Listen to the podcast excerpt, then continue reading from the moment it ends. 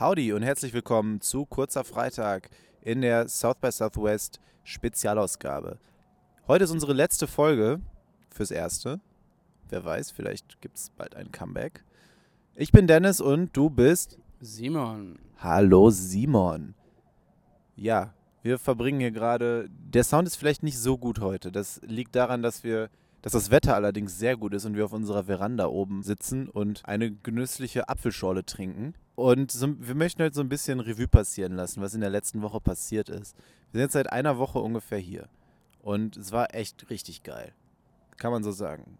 Es war, es war eine der besten Wochen, die ich in der letzten Zeit hatte. Und das heißt was, denn ich war den ganzen Januar in Australien und das war auch schon echt gut kurz vorweg, der ein oder andere, der die meisten Folgen der letzten Woche gehört hat, der weiß, wir sind ein bisschen frustriert gewesen, was die Taco-Situation angeht. Gerade die Frühstückstacos. Aber da hat sich heute was getan, Simon. Was hat sich heute getan? Der Taco-Laden hatte offen. Wir konnten es kaum glauben. Und wir haben tatsächlich Frühstückstacos bekommen. Und was soll ich sagen? Bei einem Taco für 2 Dollar, da kann man nicht widerstehen. Wir haben jeder drei gegessen. Wir haben jeder drei gegessen, das ist richtig. Die Soße war ein bisschen scharf, zumindest die eine.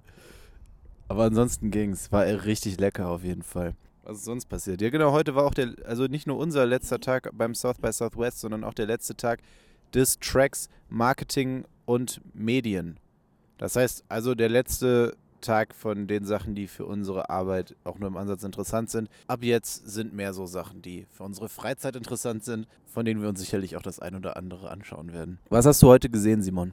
Ich habe mir heute nochmal eine Session gegeben ähm, zum Thema künstliche Intelligenz und News, Journalismus und Co. Ähm, ja, die Session hieß ähm, Did a Robot Write Your News?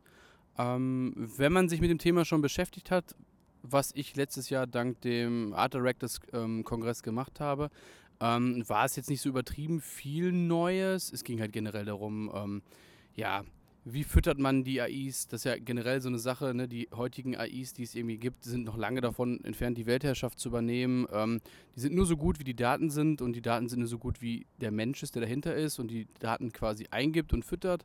Und wo man darauf eben achten soll im journalistischen, wenn man jetzt zum Beispiel wie in dem Titel steht, in News schreibt. Geht aber natürlich auch um Chatbots und so weiter, dass der Trend natürlich dahin geht, das immer weiter zu, naja, ich, in Anführungszeichen vermenschlichen. Also, dass es ein bisschen empathischer und eben nicht dieses klassische so, hallo, ich bin hier Chatbot ist. Ähm, war insgesamt eine ganz gute Session, hat Spaß gemacht.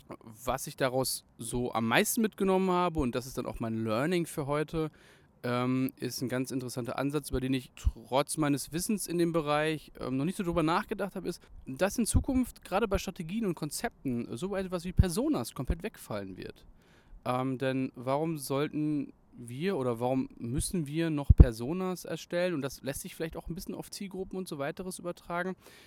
Wenn die Algorithmen mittlerweile, oder das ist mittlerweile, aber dann in dem Punkt in der Zukunft so genial sein werden, dass sie halt Zielgruppen und auch Personas so genau definieren und User so genau tracken können, ähm, dass man halt einfach, ja, dem Computer die Arbeit überlässt und als Brand einfach genau weiß, oder auch, auch wir aus unserem Arbeitssache für, für, die Brand genau wissen, das sind die Leute, die ihr ansprechen wollt, die haben die und die Daten, äh, man hat komplette Datensätze, also sowas wie Personas und Co., das wird mit Sicherheit in der Zukunft ganz klar der Vergangenheit anhören. Das ist ein schöner Satz, es wird in der Zukunft der Vergangenheit angehören. Gefällt mir gut. Ich habe heute wieder eine Session verlassen. Das habe ich vor ein paar Tagen schon gemacht, weil es nicht gut war. Und das habe ich heute wieder gemacht. Da ging es um Podcasting. Und ich bin da ein bisschen. Entweder bin ich mit falschen Vorstellungen rein oder ich habe oder ich habe vielleicht auch den Beschreibungstext nicht richtig gelesen. Das kann also beides sein. Ich will da jetzt nicht sagen, was es war. Eventuell war es äh, das mit dem Beschreibungstext. Ähm, deswegen erzähle ich was anderes. Kennt ihr Quibi? Wisst ihr, was Quibi ist? Quibi ist wahrscheinlich nicht, weil das weiß halt niemand. Das ist halt auch ein Service, der noch nicht auf dem Markt ist. Quibi steht für Quick Byte Content. Das bedeutet, ähm, ja, Content in kleinen Happen.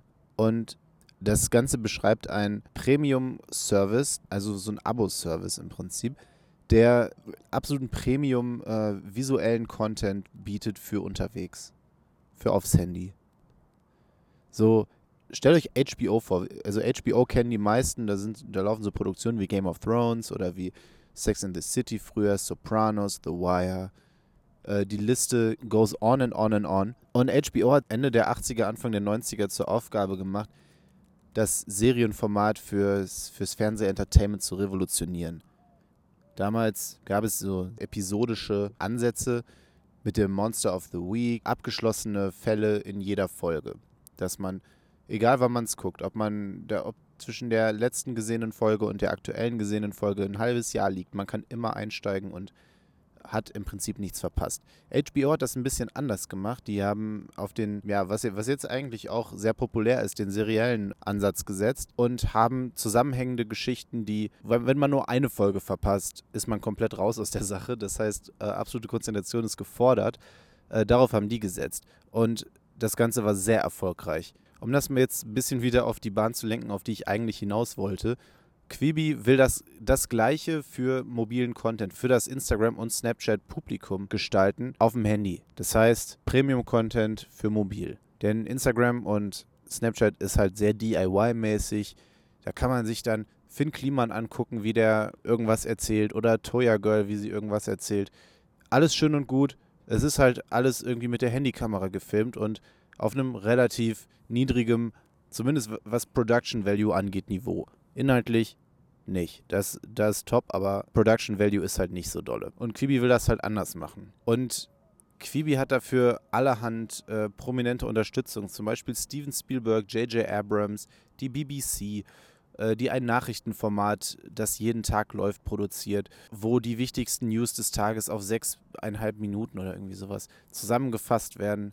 Ähm, Steven Spielberg und J.J. Abrams produzieren serielle Formate, die in der Länge eines Spielfilms in 10 Minuten Episoden laufen und das Ganze, was, was ich besonders spannend finde daran ist, dass äh, egal wie man sein Handy hält, ob man es in einem äh, horizontalen oder vertikalen Modus quasi hält, also wie man ein YouTube-Video guckt oder wie man eine Instagram-Story guckt, dass trotz alledem, also egal wie man es hält, dass es funktioniert, dass das automatisch hin und her schneidet und so entsprechend wird das Material auch produziert. Und da bin ich als, als Creator bin ich halt sehr gespannt, wie, wie das umgesetzt wird, weil das kann ich mir absolut noch nicht vorstellen, wie das wirklich bewerkstelligt wird am Set. Okay, genug zu Quibi. Ich habe keine Ahnung, wann das launcht. Das haben die nicht gesagt. Aber es kommt und ich hab Bock, weil das klingt wirklich, also wirklich sehr spannend. Okay, genug dazu. Ähm, wir haben ganz am Anfang der Woche eine Top 3 gemacht von bemerkenswerten Dingen über Austin, die wir kennengelernt haben. Jetzt mit einer Woche Abstand äh, würde ich ganz gerne nochmal eine Top-3-Liste an den Start bringen von Dingen, die uns passiert sind, von Dingen, die wir besonders hervorheben möchten während unseres Aufenthalts in Austin. Simon, fang doch mal an. Was ist deine Nummer 3? Ja, ich möchte zu Beginn einmal sagen, das hört sich jetzt voll schwerwiegend an, äh, ich möchte eigentlich nur sagen, dass meine Top 3, ähm, ja, egal in welcher Reihenfolge ich sie nenne, ähm, ich möchte da gar keine Gewichtung zwischen machen. Also alles Nummer 1. Einmal nach wie vor die Menschen, die Stadt, ich habe mir das komplett anders vorgestellt. Ich auch eher als, sagen wir mal, linksorientierte Person. Ähm, Texas, ja, wie man es halt so vorurteilhaft kennt. Ich muss sagen, das trifft zumindest auf Austin überhaupt nicht zu. Das ist eine super liberale, super entspannte Ta ähm, Stadt. Ähm, klar ist gerade viel internationales Publikum, aber auch so. Alles ist sehr locker, alles ist irgendwie so atmosphärisch. Man merkt, dass es irgendwie die Hauptstadt der Live-Musik ist. Alle sind so sehr, ja, gechillt und nehmen es locker. Es gibt nicht so viel Stress irgendwie in der Stadt. Also es ist nicht so irgendwie wo, New York, wo man so diesen Wall Street Vibe irgendwie spürt. Ja, also die Stadt gefällt mir super, die Menschen auch. Und daran anschließend direkt ähm, nach wie vor muss ich sagen, die Orga hier ist mega gut.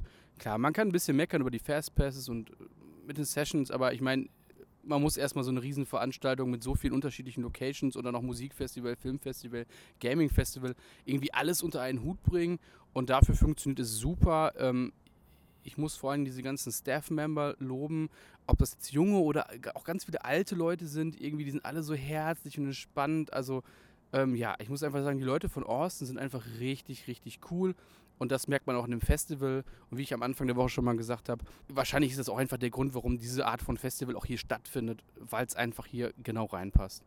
Genau. Und mein dritter Punkt ist, die Barkultur ist halt auch einfach super. Das ist jetzt ein bisschen was Privates vielleicht, aber ähm, ähm, ich war ja auch schon ein paar anderen Ecken von Amerika und amerikanisches Bier ist immer so ein bisschen hm, hier zumindest vor Ort gibt es so viele gute Craft-Biere.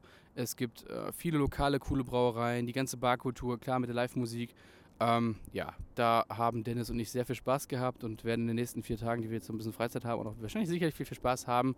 Ähm, das hat mich einfach sehr positiv überrascht und äh, ja, also vielleicht doch eine kleine Gewichtung. Das mit der Barkultur ist vielleicht dann 1,5 und die anderen sind 1 und 1. Also.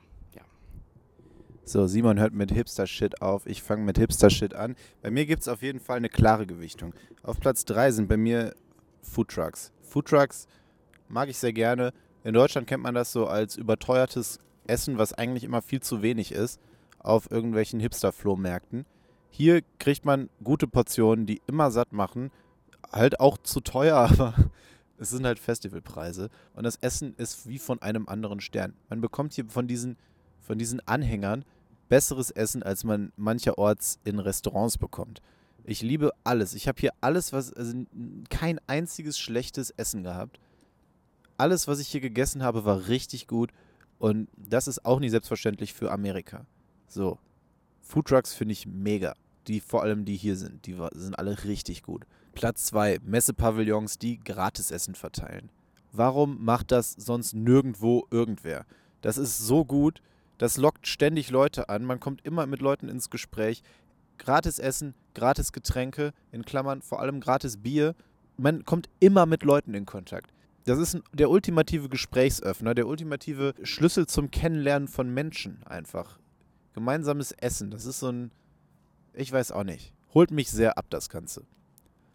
Und Platz Nummer 1 der vergangenen Woche in Austin, Texas ist für mich Simon Retzmann. Ich hatte, ich hatte eine wundervolle Woche mit dir und es hat, ja, Simon zeigt mir gerade so ein Herz, äh, das finde ich sehr süß. Ich hatte wirklich eine sehr schöne Woche mit dir hier und äh, würde das eigentlich gerne wiederholen. Irgendwann mal, irgendwo anders vielleicht auch. Oder nochmal hier.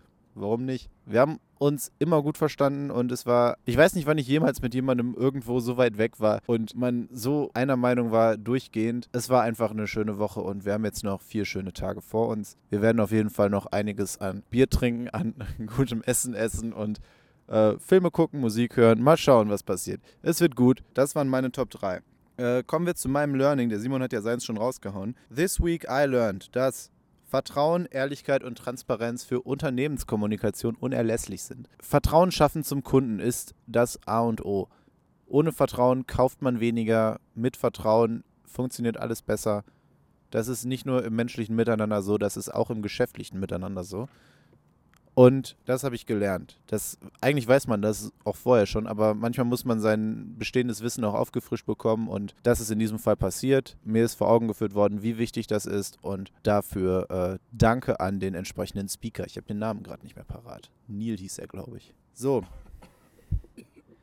Das war's dann fürs Erste. Ich möchte noch ganz kurz, beziehungsweise wir möchten noch ganz kurz Danke sagen. Wem möchten wir zuallererst Danke sagen, Simon? Ja, zuallererst möchten wir natürlich unserer Chefin Nadja danken. Danke, Nadja. Die es uns ermöglicht hat, hier überhaupt hinzufahren und uns diese, ja, ich glaube am Ende sind es dann knapp zwölf Tage, äh, diese zwölf Tage, ja, voller Inspiration, neuem Input und so weiter, coolem Essen, Trinken, mm, ja, alles, was dazugehört. Ähm, ja, mehr als, also man muss einfach Danke sagen. Danke dir. Genau, von mir auch nochmal ganz persönlich danke, Nadja, dass wir das hier machen durften.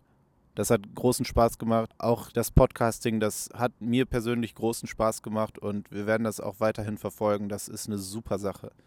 Ein weiteres Dankeschön geht raus an unsere Hosts im Airbnb, Patrice und Daniel. Patrice hat uns gerade, als wir vollgepackt mit Apfelschorle im Driveway standen, eine, ein Glas Tee in die Hand gedrückt, das sie selbst hergestellt hat und es schmeckt fantastisch.